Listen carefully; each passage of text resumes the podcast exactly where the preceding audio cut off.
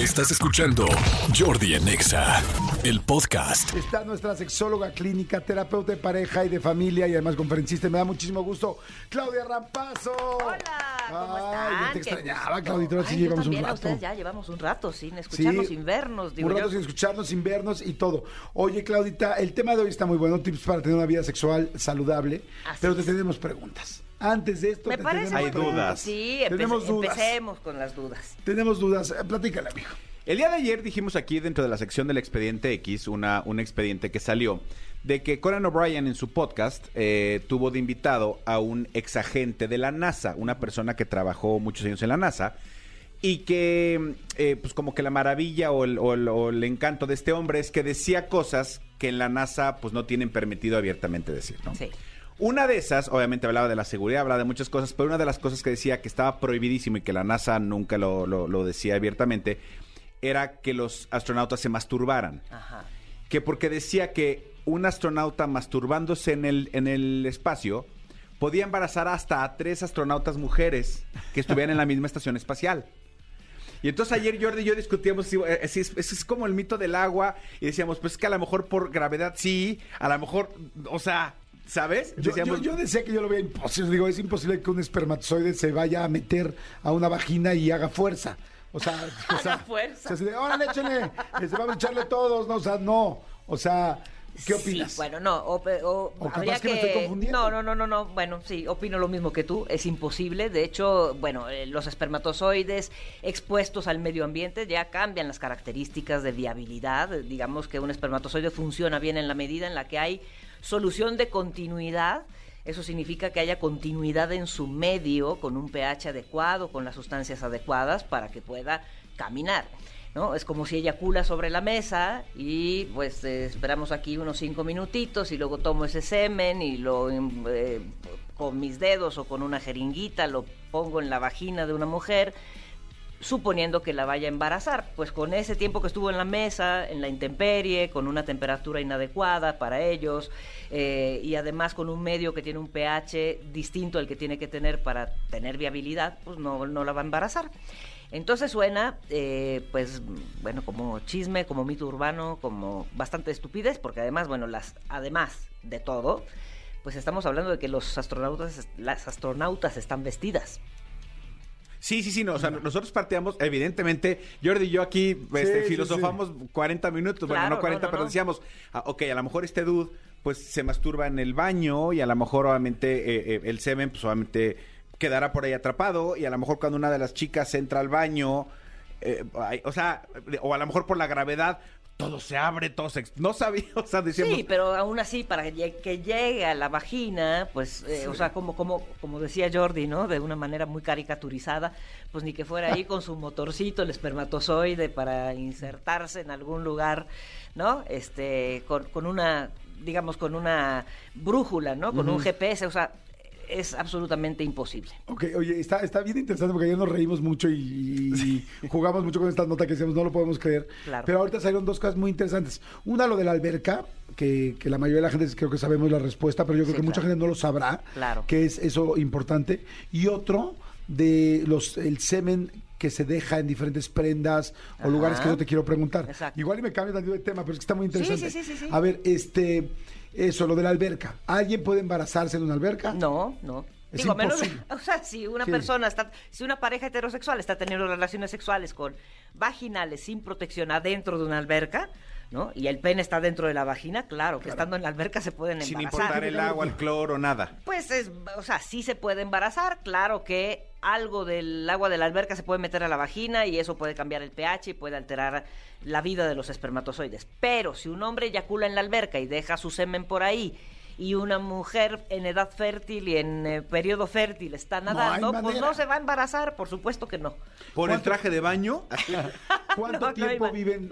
Eh, Alguna vez escuché que los espermas se morían por el cloro. ¿Esto será real? Sí, claro, claro. Por el cloro y un sinfín de circunstancias, o sea, sí son delicados, ¿no? Por eso cuando, por ejemplo, yo ya hice una espermatobioscopía, Sí. que es eh, pues hacer una muestra de semen para Así que te, den tu conteo de esperma. Exacto. Y lo pones en un, en En un un, frasquito. en un frasquito y yo lo llevé corriendo al hospital. Dijeron, no más de media hora, porque estos canijos se nos mueren, ¿no? Se nos mueren, Y yo, mira, mis muchachos, les puse, les puse inmediatamente su cinturón de seguridad bajadito, porque dije, Bien, son, son, bien. son mis muchachos. Música de Misión Imposible. Exacto, tum, tum, Pam, tum, pam, pam, tum, pam, tum, pam. tum, tum. Y entonces los llevaba, pero entonces eh, lo que estoy viendo es que el simple hecho por haber eyaculado fuera, Sí, ya, claro. ya no serían Ya empe- ya dignos para poder embarazar a un óvulo. Exactamente, muy difícilmente, muy difícilmente. por eso cuando es in vitro es... Pues lo- tienes que dejar la muestra ahí en el laboratorio, hay todo un procedimiento para que la temperatura, el medio sean adecuados, les añaden ciertas sustancias para mantenerlos vivarachos. Entonces, bueno, pues el hecho de, eh, ¿no? de masturbarte en el, en el espacio, en una cápsula espacial y que el semen eh, vaya por ahí y embarace a alguien, pues suena eh, por demás absurdo e imposible. Mismo, mismo caso, por ejemplo, con un jacuzzi. No tiene cloro, pero es lo mismo. Pues no, claro, no, por supuesto que no. O sea, para que el espermatozoide sobreviva, eh, tiene que estar al menos en el introito vaginal, es decir, en la entradita de la vagina, ¿no? Con lubricación vaginal, con una temperatura adecuada. eh, y, y si digo, si es una inseminación artificial, pues utilizarán jeringuitas, pipetas y, demás instrumentos ¿no? adecuados para la inseminación, pero lo inseminan directito dentro del útero, pues, o sea, le ahorran todo el camino de la vagina.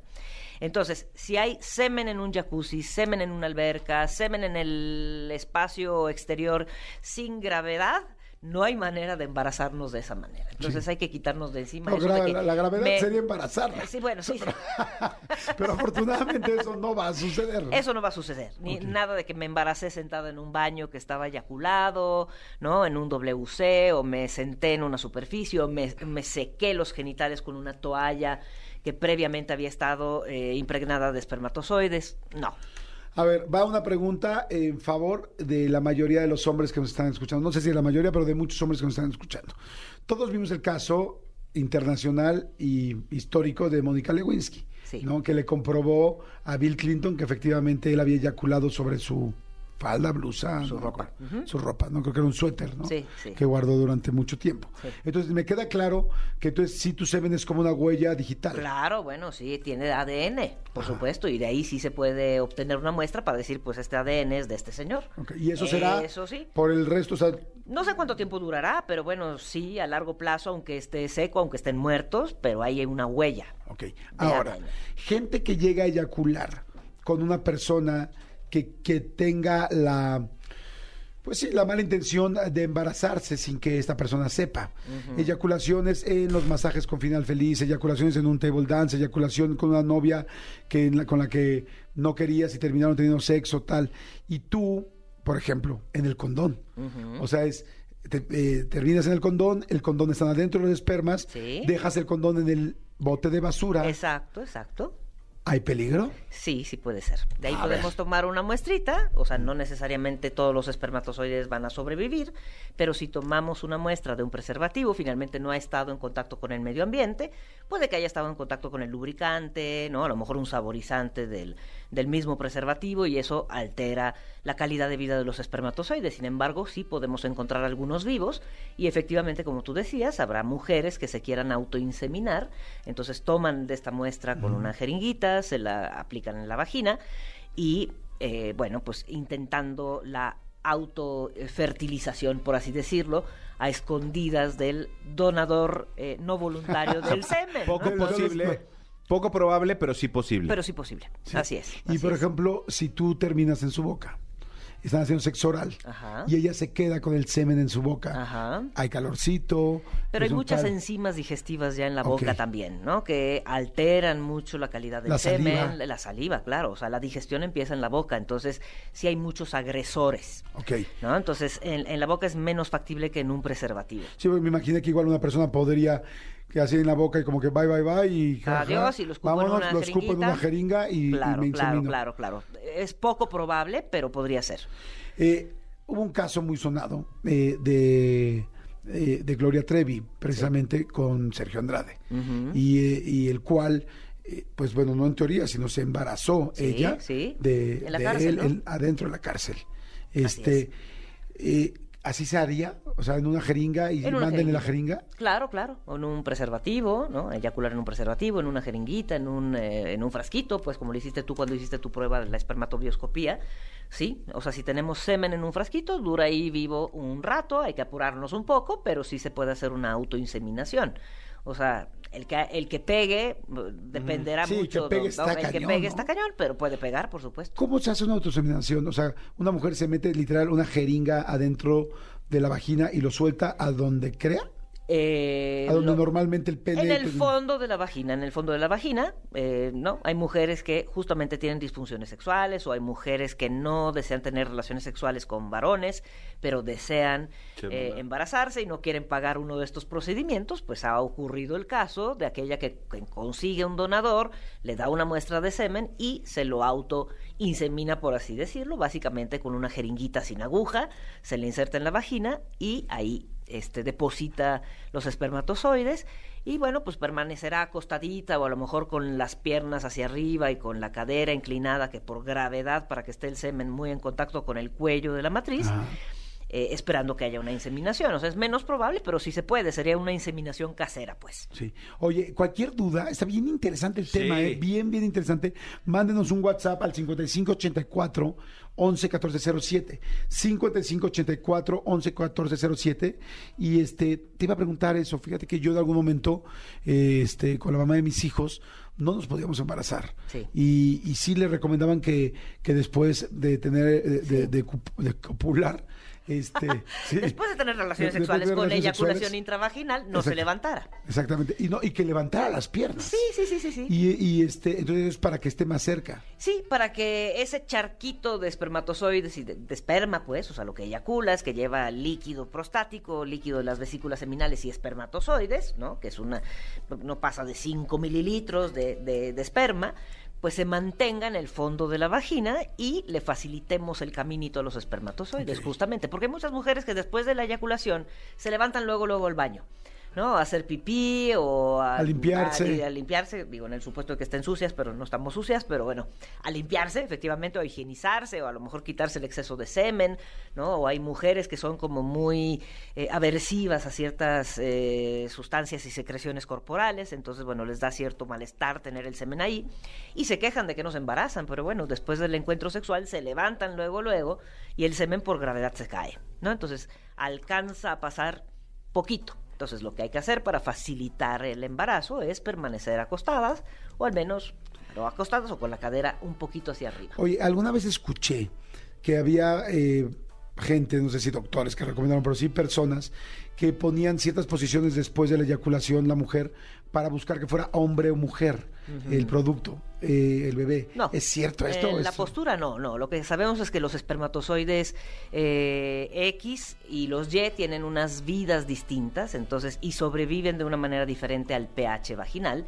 Entonces, bueno, hay algunas estrategias que implementan los biólogos de la reproducción justamente para tratar de eh, elegir el sexo del producto manipulando el pH y eventualmente seleccionando como tal a los espermatozoides, ¿no? O sea, a sabiendas de las características físicas de los X y de los Y, ¿no? Pero bueno, eh, sí, hay espermatozoides que aguantan más la acidez, hay espermatozoides que aguantan más la alcalinidad de la vagina, entonces bueno, por ahí hay como ciertos intentos, ¿no? De hacer lavados vaginales con vinagre o lavados vaginales con bicarbonato para cambiar justamente el pH y favorecer eh, la, pues el que haya un producto del sexo femenino o, o masculino.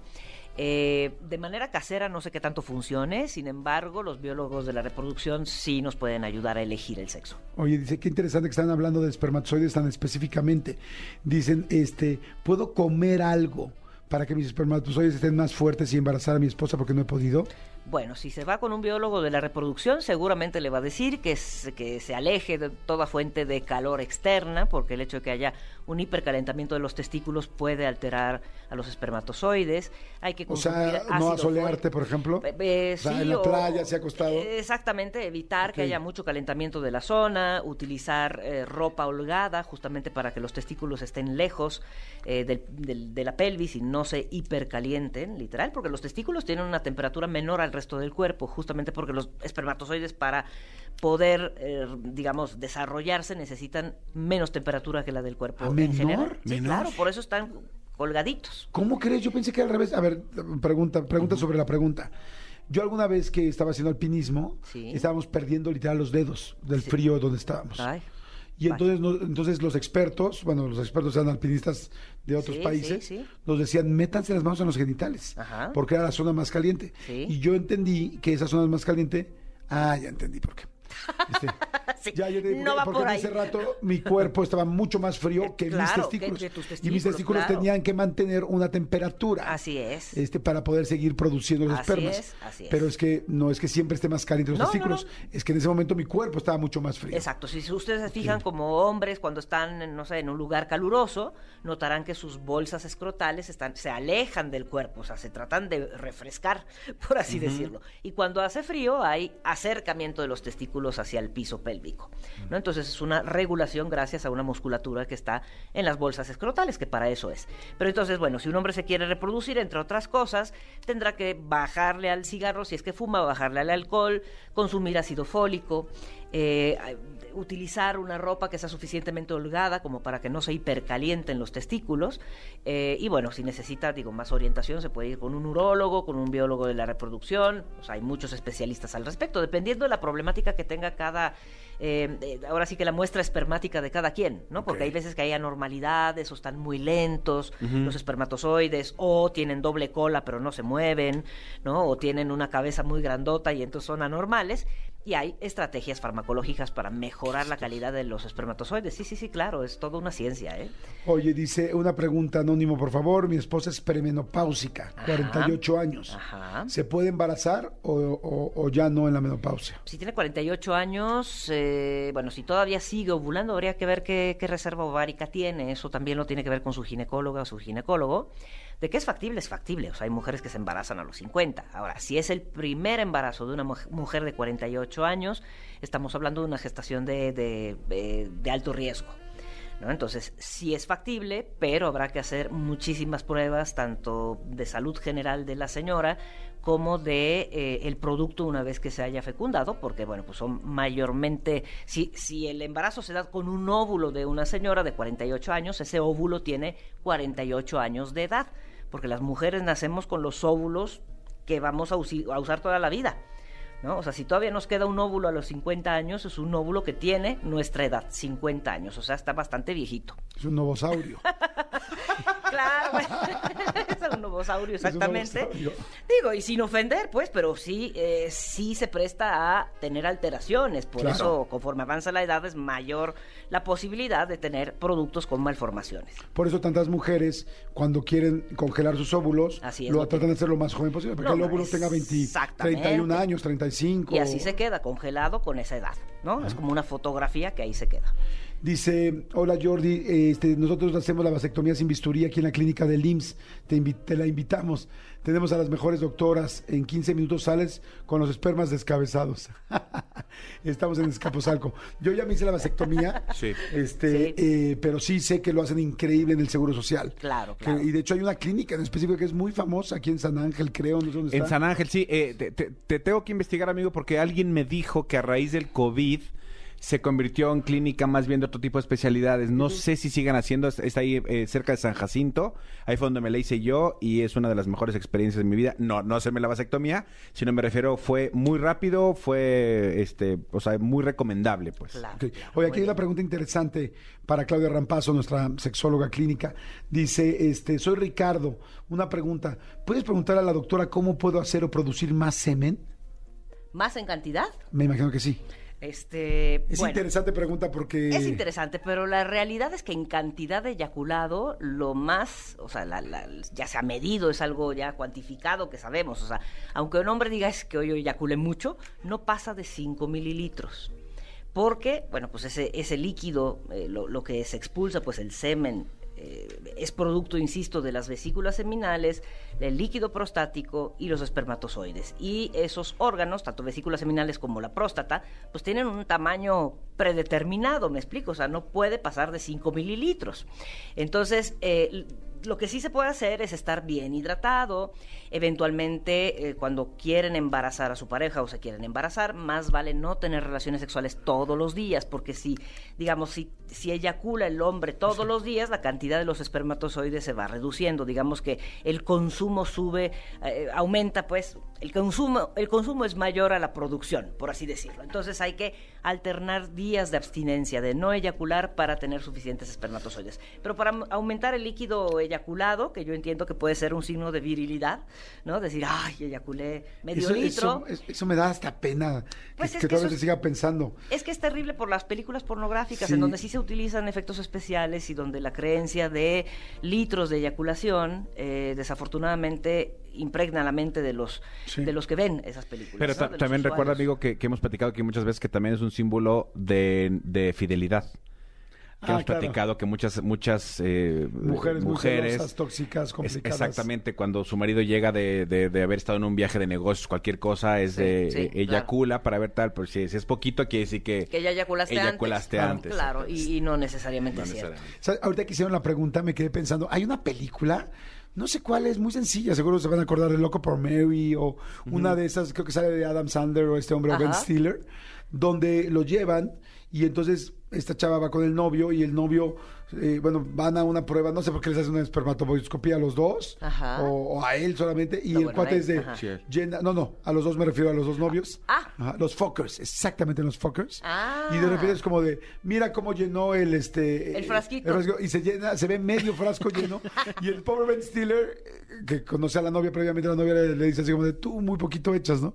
Y entonces este me dio risa y dije Qué fuerte que sí es cierto, nunca lo había pensado, pero es como un símbolo De ma- virilidad. y que es digo, tiene lógica, porque puede ser como entre, entre más más pega, pero es como muy, híjole, es muy antiguito eso, ¿no? Pues sí, bueno, es como muy prejuicioso. Exacto. ¿no? Es como, tiene que ver con el prejuicio. Bueno, pues es un poco lo que pasa con el orgasmo también, que ya ven que el orgasmo femenino suele ser el trofeo de un eh, varón heterosexual. O sea, es como decir, bueno, si la mujer tuvo orgasmo es que soy muy fregón en la cama, hago todo muy bien, seguramente tengo un pene suficientemente grande como para satisfacerla, siendo que el orgasmo es de cada quien, ¿no? Que justamente era parte de los temas del día de hoy, ¿no? De, de pues de no irnos con la finta de lo que por ahí le funcionan a otras personas o lo que vemos en la pornografía, porque la satisfacción para cada quien, pues es un tema como saco la medida, digamos, ¿no? Como muy específico Oye, para quien. interesantísimo. Gracias, Claudia. ¿Dónde No, te hombre, al podemos...? contrario. A ver, Claudia da evidentemente terapias de pareja, terapias de familia, es conferencista, es sexóloga. Sí, estoy hablando además este en toda la parte sexual. Este, fantástico. Entonces, ¿dónde te puede seguir la gente? ¿Dónde te pueden contactar? Porque además lo haces por Zoom, por todos lados. Sí, por todos lados, ahora evidentemente mucho más presencial, ¿no? Ya, ya estamos con menos riesgo. Teléfono 55 5203 1179, repito 55 5203 1179, estoy en el Hospital Español.